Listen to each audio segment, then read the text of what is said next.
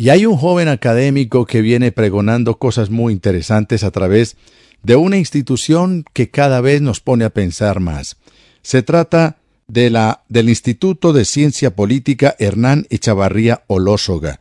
Don Hernán Echavarría, lo recordamos, fue un gran industrial, un gran empresario de nuestro país, un hombre generador de puestos de trabajo, un hombre generador de riqueza y de oportunidades para aquellos que comenzaban en la ardua tarea de, de conseguir el sustento para sus familias y don Hernán Echavarría, pues en la medida de sus posibilidades nunca negaba una oportunidad. Pues ahora su organización tiene una institución, un instituto de ciencia política, y lleva su nombre, Hernán Echavarría Olósoga. Su director es el doctor Carlos Augusto Chacón. Doctor Carlos Augusto, buenas noches, bienvenido a Nocturna RCN. Muy bien, muy buenas noches, un saludo a ti y a todos los que nos escuchan hasta ahora. Muchas gracias.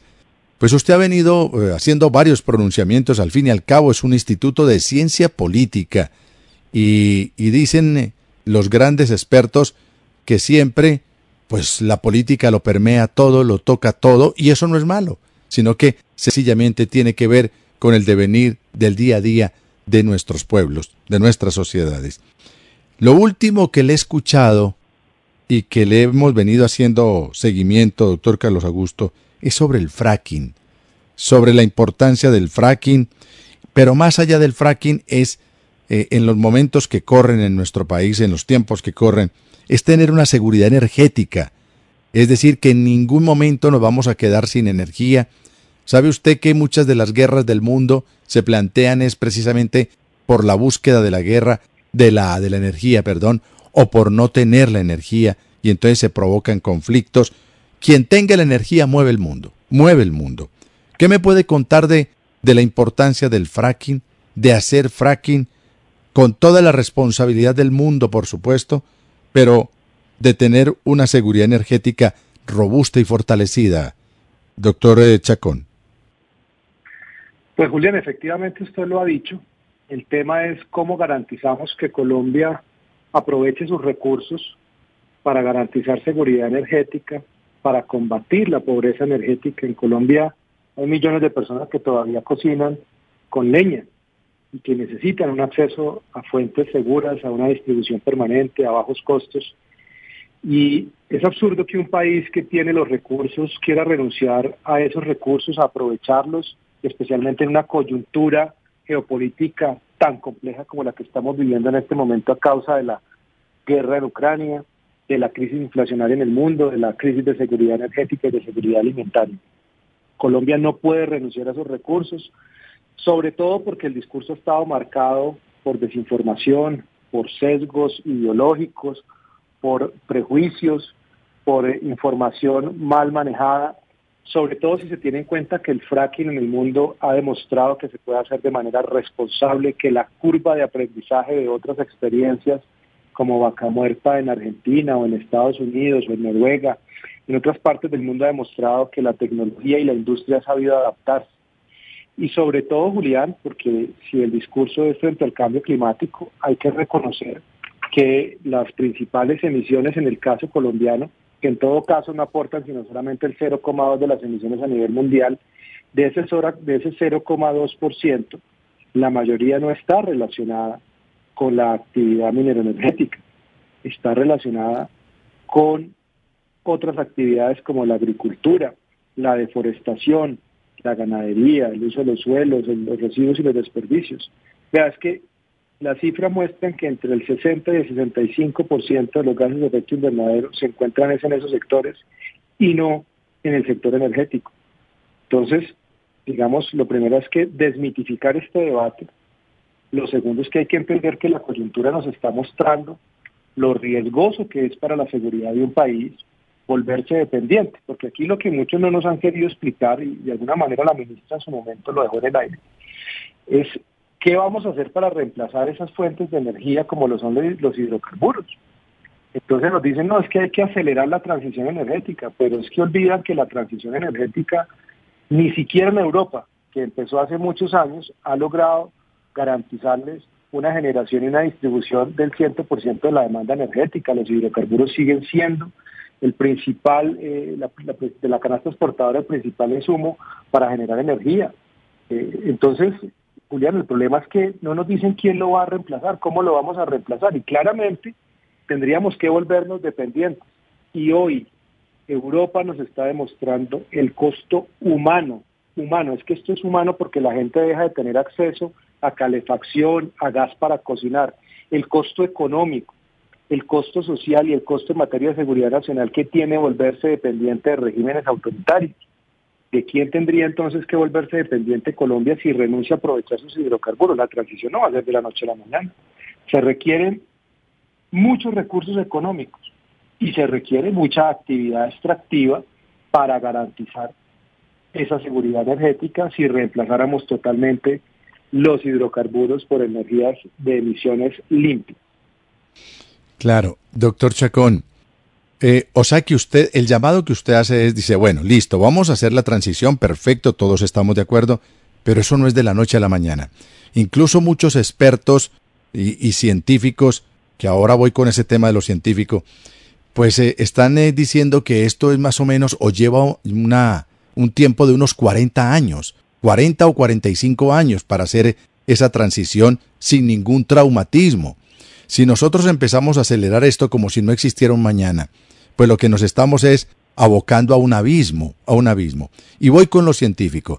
¿Diría usted de pronto, y lo ha analizado desde su Instituto de Ciencia Política, eh, diría usted que lo que debería la gente que está comentando, que está especulando, que está lanzando eh, globos por todos lados, que se basara más en la ciencia y menos en la improvisación y en la especulación?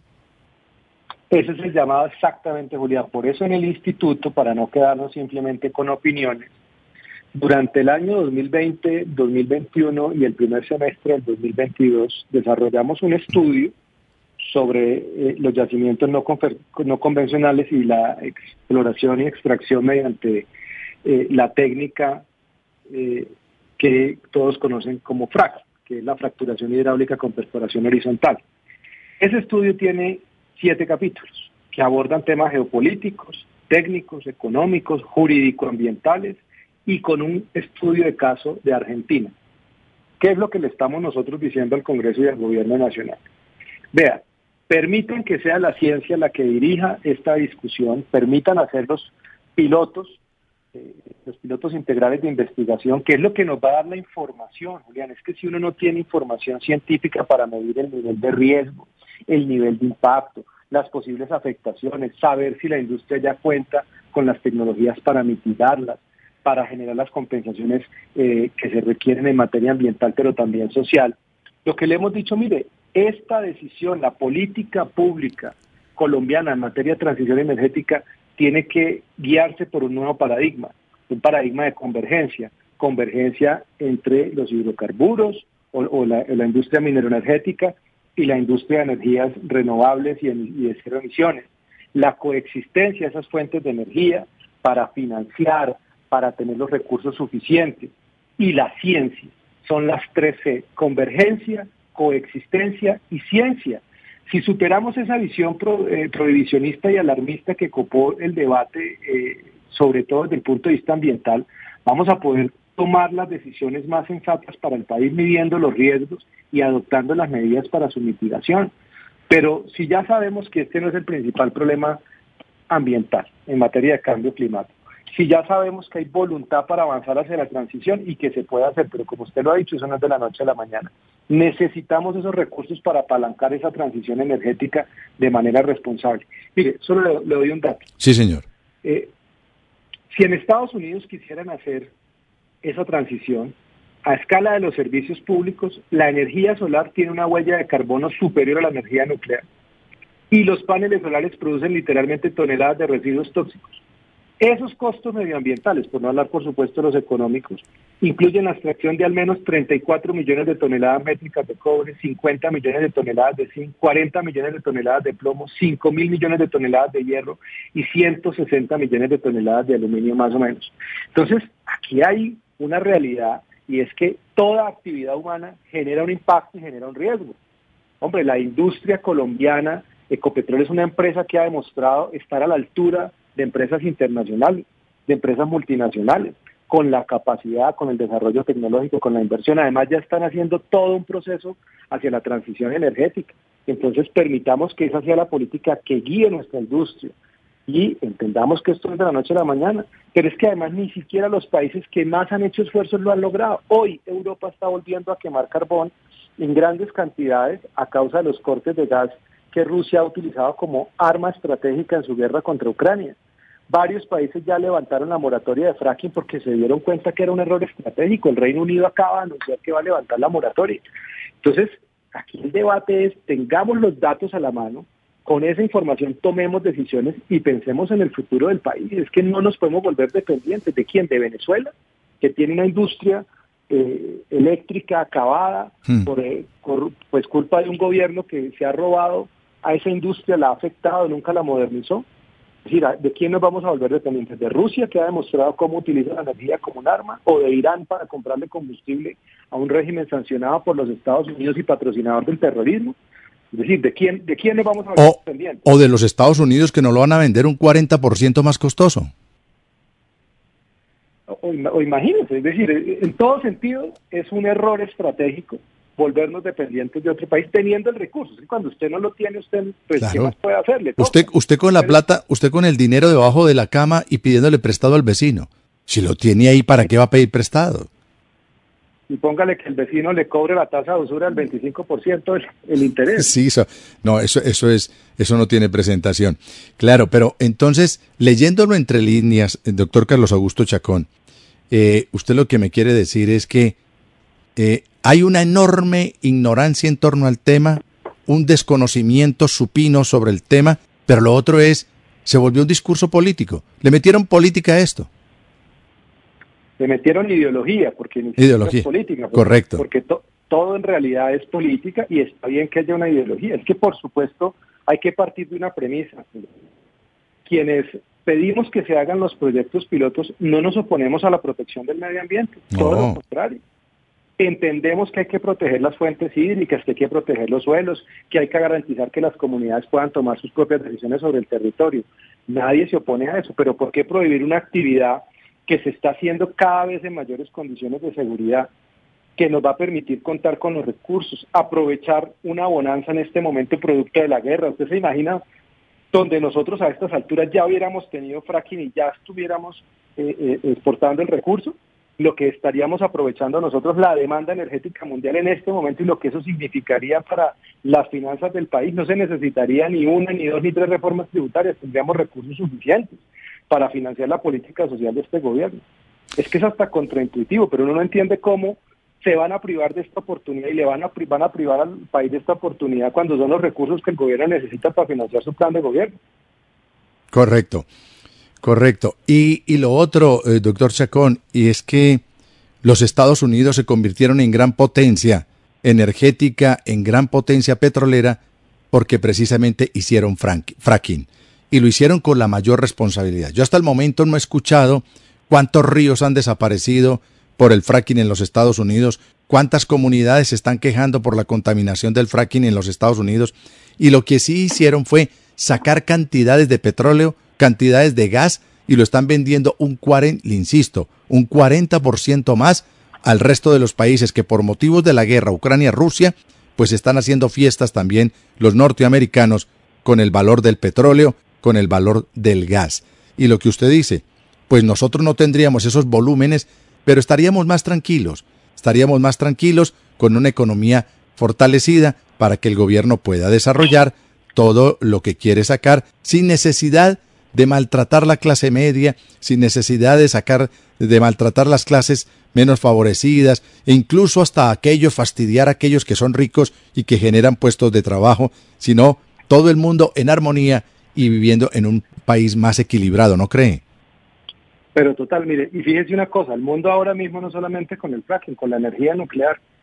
Por mm. años, Alemania, por ejemplo, producto de ese activismo que mm, se opone extremo. al fracking, a la energía nuclear extremo. Incluso eh, hay investigaciones periodísticas en Europa que muestran cómo Gazprom y Rusia, a través de su Russian Today, promovían la desinformación sobre el fracking y sobre la energía nuclear. Y hoy en día están corriendo a reactivar la energía nuclear porque se dieron cuenta el alto costo que tiene depender de un país que los convenció a ellos mismos que la transición era posible la noche a la mañana, que tenían que, eh, digamos, ellos dejar de producir y ahora hasta Japón, después de la eh, catástrofe nuclear que vivieron hace algunos años, está viendo cómo reactiva sus proyectos nucleares.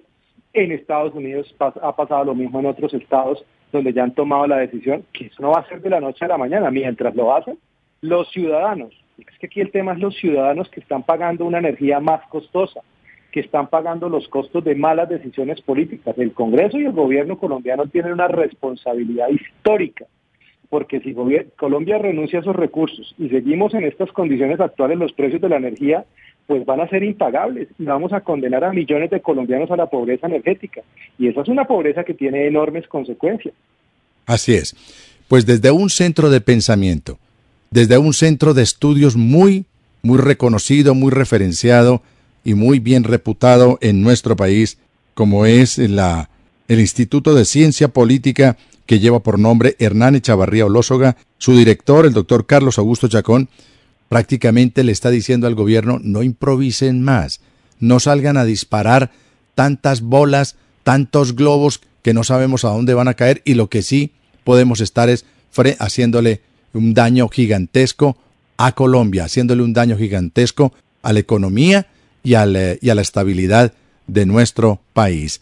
Dedíquense a gobernar, dedíquense a buscar los recursos por otro lado, que además aparecen por este lado también, como es por el lado del, del petróleo, del gas y de una minería muy responsable en sitios muy determinados, muy definidos, con la mayor... Es que mire, es que doctor Chacón, estamos en el siglo XXI donde la tecnología en todos los campos ha avanzado de una manera a una manera a unas velocidades vertiginosas. Y eso ya está aprendido y ya está. Los daños que se causen son fácilmente reparables y eh, además serían mínimos, pero eh, y sí le podríamos dar mucha estabilidad y tranquilidad a la ciudadanía en calidad de vida al pueblo colombiano. Doctor Carlos Augusto Chacón, pues un abrazo y gracias por atendernos aquí en Nocturna RCN. Julia, muchísimas gracias y un solo mensaje, si me lo permite, es, hombre, un gobierno que aboga por proteger la industria nacional, pues que proteja Ecopetrol, que es una industria bandera en su sector, que ha dado muestras de estar a la altura, de ser competitiva, responsable ambientalmente y con la capacidad de garantizarnos a todos los colombianos que llevará a cabo estos proyectos de fracking con la mayor responsabilidad, que las decisiones las guíe la ciencia y no los prejuicios ideológicos.